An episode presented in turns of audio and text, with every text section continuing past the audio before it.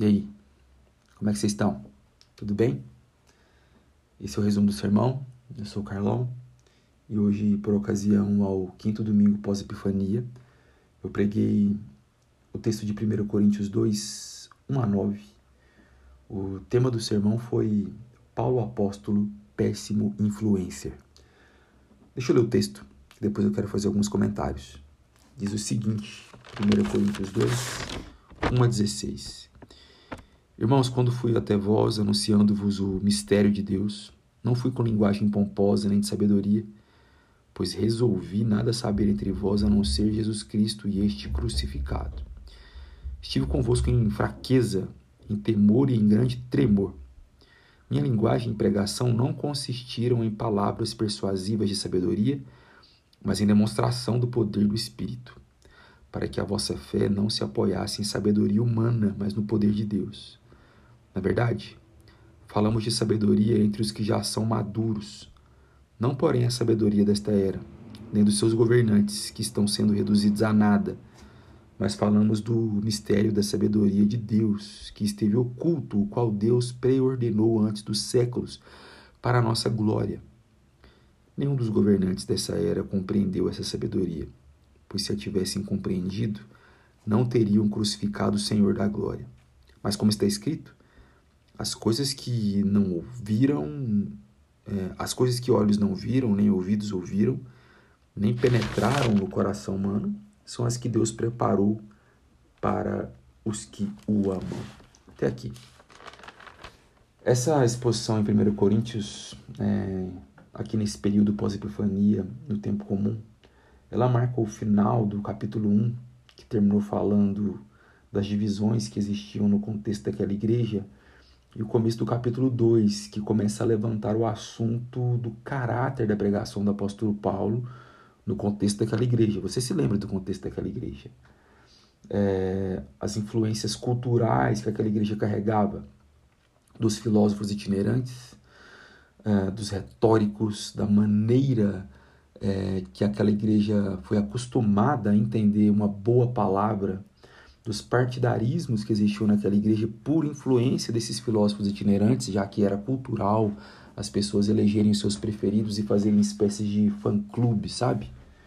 Você percebe que há um, um mote, uma espécie de protocultura de influencer. Um, existiam proto-influencers aqui no século I, que eram essas pessoas que saíam compartilhando de suas filosofias e angariando recursos e acumulando fãs e dividindo as pessoas é, de acordo com seus gostos para essas pessoas que pregavam. Bom, os versículos de 1 a 5 que a gente acabou de ler, que o apóstolo Paulo diz: Irmãos, quando fui até vós, anunciando-vos o mistério de Deus, eu não fui com linguagem pomposa nem sabedoria, eu resolvi nada saber entre vós, a não ser Jesus e esse crucificado. Eu tive com fraqueza, temor e grande temor, entre outras coisas. Então, uma pergunta que acho que é interessante a gente começar essa reflexão desses primeiros cinco versículos, né? Em que devemos apoiar nossa fé? Onde é que se apoia a sua fé? Guarda essa resposta aqui, daqui a pouco a gente vai voltar nela. Paulo diz que quando ele foi até os coríntios para anunciar o mistério de Deus, Paulo diz que ele abriu mão de sua habilidade retórica Paulo abriu mão da sua capacidade comunicativa, na sua capacidade de instrumentalizar fala, comunicação para impressionar. Paulo ele quis encarnar uma espécie de papo reto entre aqueles daquela igreja. E você pode lembrar, de retórica os coríntios estavam saturados, sabe? É, de retórica eles já tinham muito contato, é, de capacidade comunicativa é, impressionante, eles tinham muito acesso. Mas de poder para salvar, poder para salvar, de alívio para a angústia existencial, de paz que excede todo entendimento, os coríntios eram pobres. Esse é o seu caso? Pense comigo num exemplo bem contextual do nosso tempo. Você é aquele tipo de pessoa que está lá, fazendo curso atrás de outro, online ou não, acumulando graduações, ouvindo um monte de podcast, se informando sobre um monte de coisa, lendo livros e mais livros, e isso não tem aliviado a sua alma, a sua crise, a sua angústia existencial. Isso não tem te dado paz. Será que você tem esse tipo de pobreza é, de vida? É, bom, a gente percebe que o apóstolo Paulo que não é retórica que vai preencher a nossa existência em última instância, não são palavras bem argumentadas, é outra coisa. O apóstolo Paulo diz, né? Pois resolvi nada saber entre vós, só Cristo e este crucificado. Quando o apóstolo Paulo escolhe falar dessa forma, o resolvi, resolvi implica uma condição de fazer o contrário. O apóstolo Paulo quisesse pregar de outra forma, ele teria pregado de outra forma, mas ele resolveu fazer uma espécie de pregação minimalista, uma espécie de mínimo, mínimo múltiplo comum, vai, uma espécie de aquilo que não pode faltar na pregação de maneira nenhuma. O apóstolo Paulo diz que ele foi pregar só Cristo e este crucificado. E quando fala do crucificado aqui, indica que o convencimento dos coríntios não poderia ter sido feito por lógica meramente humana, já que abordar o crucificado para essa cultura seria fazer algo totalmente contraintuitivo para tentar persuadi-los de uma história boa ou de um, sei lá, um bom destino para a vida. Como é que a gente adora alguém que morreu uma morte humilhante para aquele contexto? Como é que a gente adora um Deus que morreu de forma absolutamente vergonhosa e humilhante. Paulo foi pregar essa palavra. Por isso que ele fala em outro ponto no texto que era loucura para quem não cria, mas para quem cria era poder de Deus. Porque essa palavra do crucificado é a palavra do humilhado, é uma palavra humilhante. É a palavra de quem foi crucificado nu. O nosso pudor colocou um lencinho nas representações pictóricas e magéticas da, nossa cultura visual sobre Jesus.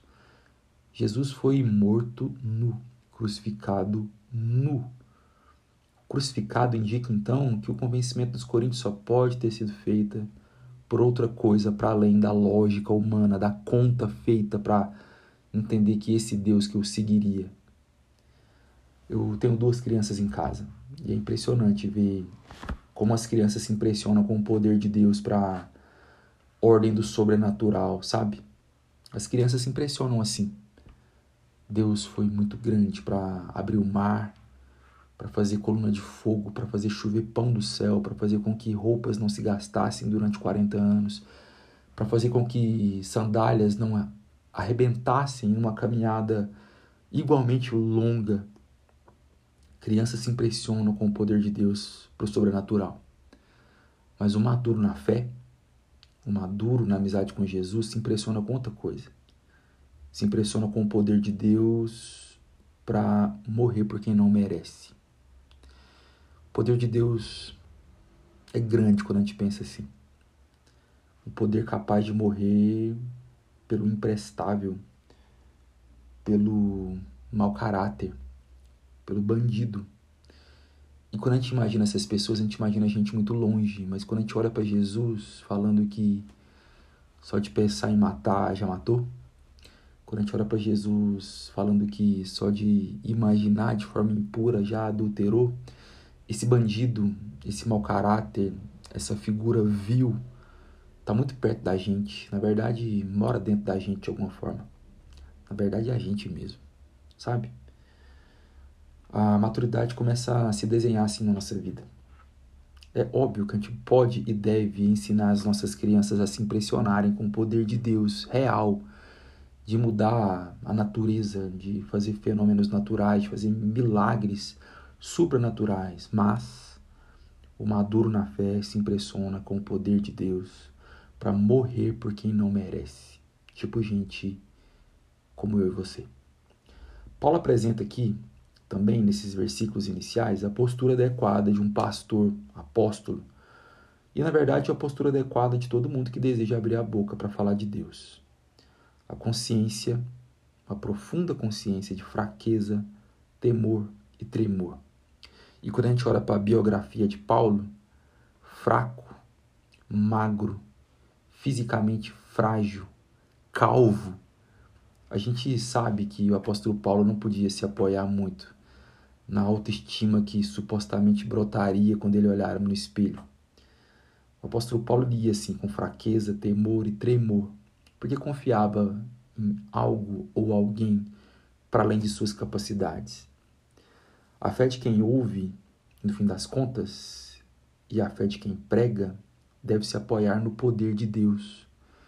Quem ouve essa palavra deve apoiar sua fé naquilo que é falado, na mensagem para além do mensageiro, em Jesus para além do pastor e apóstolo, no que Jesus fez para além da figura que falava ali. Essa é a fé que deve existir no coração de quem prega também, de confiar mais na mensagem, do conteúdo da mensagem, a saber o próprio Cristo, do que nas suas capacidades comunicativas e retóricas. Deixa eu te fazer uma pergunta. Por que você não tem pregado para as pessoas? Será que é porque você confia demais nas suas habilidades? Ou confia de menos nas suas habilidades? Você percebe? Você está fazendo um, algo é, colocando em xeque o que só Deus pode fazer e confiando naquilo que você tem que fazer supostamente, e por isso você não faz e fica paralisado. Você tem que confiar em outra coisa para você pregar para alguém, no poder, poder de Deus, poder do Espírito de Deus, no poder que usa mensageiros falhos, porque a mensagem é poderosa. Por isso você deve pregar para as pessoas. Por isso você deve abrir a boca e pregar a coisa mais simples do mundo que tem desdobramentos tão complexos. Jesus, o crucificado, que morreu, substituiu a gente na cruz do Calvário e pede para a gente crer nele, segui-lo e pegar a nossa própria cruz para segui-lo. Bom, a gente falou disso aqui, dessa escolha retórica do apóstolo Paulo para simplificar a pregação dele no contexto aqui de 1 Coríntios. Como é que então que a gente pode harmonizar outro episódio do apóstolo Paulo, por exemplo, quando o apóstolo Paulo está lá em Atos 17, em Atenas, como é que a gente harmoniza Atos 17 com esse texto aqui de 1 Coríntios 1 a 5? Lá em Atenas, o apóstolo Paulo no Areópago, na colina de Marte, que era uma espécie de praça pública onde os filósofos, os intelectuais da cidade apareciam para debater as suas ideias e colocar à prova as suas teorias e testar suas hipóteses relacionadas à existência. E era uma feira de vaidades, ao mesmo tempo é, uma demonstração de muita retórica e capacidade persuasiva. Lá no Areópago, o apóstolo Paulo vai lá e ele gasta o vernáculo. Ele fala muito bem. Ele cita os poetas e mestres da época naquele contexto tão idólatra, ele cita os epicureus, os estoicos, ele cita poesia. Em Atos 17, o apóstolo Paulo gasta erudição. Mas aqui em 1 Coríntios, que a gente acabou de ler, Paulo gasta simplicidade. Nas duas situações, você pode concordar comigo, Jesus é o centro. É o centro da mensagem. O apóstolo Paulo, tanto no episódio onde ele usa de muita retórica, quanto no episódio onde ele usa pouca retórica, o centro da mensagem é Jesus crucificado e o centro da confiança do apóstolo Paulo nas suas mensagens é o poder de Deus. E isso muda tudo. Isso muda tudo. Os versículos 6 a 9, que a gente acabou de ler também, é, o apóstolo Paulo vai falar aqui um, um episódio difícil de interpretar, no versículo 6, na verdade falando de sabedoria entre os que já são maduros. Não, porém, a sabedoria desta era, nem dos seus governantes que estão sendo reduzidos a nada. Falamos do mistério de sabedoria de Deus que esteve oculto, qual Deus preordenou antes dos séculos para nossa glória. Nenhum dos governantes dessa era compreendeu essa sabedoria, por isso que eles, eh, se tivessem compreendido, eles não teriam matado Jesus.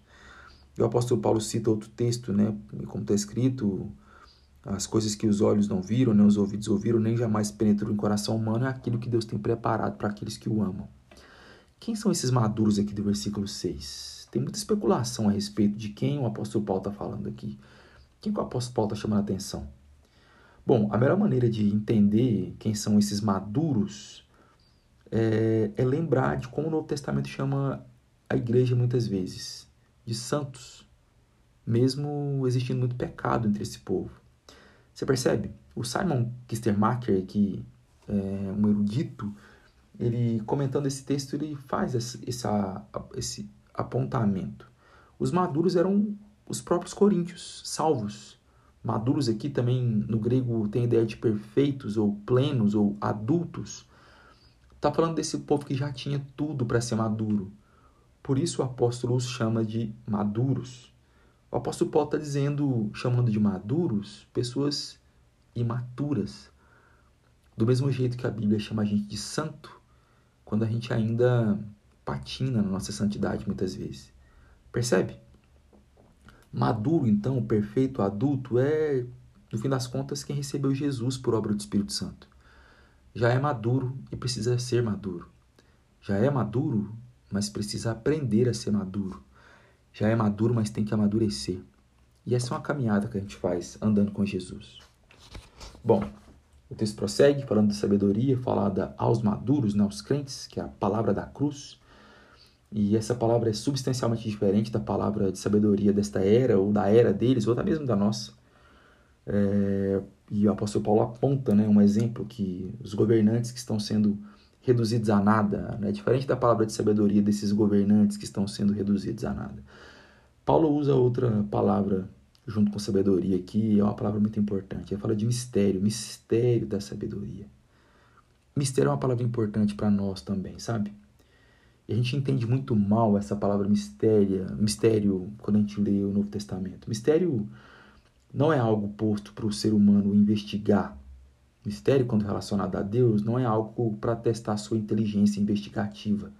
Antes, é algo revelado para o ser humano usufruir. Percebe? Mistério não é um enigma para o homem resolver, mas é um segredo que o homem é incapaz de penetrar, porém é convidado a experimentar. Sabe? Sabe aquele dia de sol? Tem uma piscina na sua frente. Você passou o seu sundown, fator 50, sei lá. E de repente você mergulha naquela piscina que está na temperatura correta e você tem aquela experiência sinestésica de profundo maravilhamento estético, é, maravilhamento ah, na sua pele, é, você se refresca e você não consegue expressar outra coisa a não ser gratidão. Nessa hora você não está fazendo conjectura sobre a fórmula da água, sobre o H2O, sobre o quanto cloro existe ali, é, entre outras coisas sobre a evaporação da água e coisas do tipo. Você está só usufruindo daquele mistério de prazer que é pular naquela piscina. É óbvio que toda ilustração tem suas falhas, eu não estou comparando Deus com a piscina, mas eu estou falando do convite para experimentar um mistério. Deus revela muita coisa, Deus diz seu nome e Deus diz para a gente saber muitas coisas relacionadas a Ele. Mas no fim das contas, em última instância, Deus é inefável. Deus não pode ser apreendido é, com explicações últimas. Deus revela o que Ele quer revelar e a gente se debruça na sua revelação. Mas Deus pede para que a gente experimente dele, para que a gente mergulhe na sua bondade, no seu amor, na sua alegria, na sua beleza. Sabe? Isso me encanta muito, sabe? Essa hora que eu vejo a teologia mais perto da poesia, da literatura, dos realismos fantásticos, do que da filosofia que tenta decupar, separar de forma analítica Deus, sabe? Ainda que todas essas coisas tenham suas utilidades e suas belezas, mas me encanta. Esse mistério me encanta. Ah, esse segredo que o ser humano é capaz de, incapaz de penetrar, mas é convidado a experimentar. E o nome que Deus apresenta para a gente de Jesus Cristo de Nazaré para ser nosso amigo, experimentar dessa amizade, isso é muito bonito. Versículo 8 diz, né, nenhum governante, nenhum poderoso daquela época compreendeu isso, essa sabedoria. Ninguém dos governantes dessa época experimentou esse mistério. se tivessem compreendido, não teriam crucificado Jesus, teriam o amado. Eu termino com o versículo 9, que diz que, como está escrito, as coisas que os olhos não viram, nem ouvidos ouviram, nem penetraram o coração humano, são as que Deus preparou para que os amam. Deus preparou para os que o amam. Bom, sabe o que a gente pode aprender disso aqui?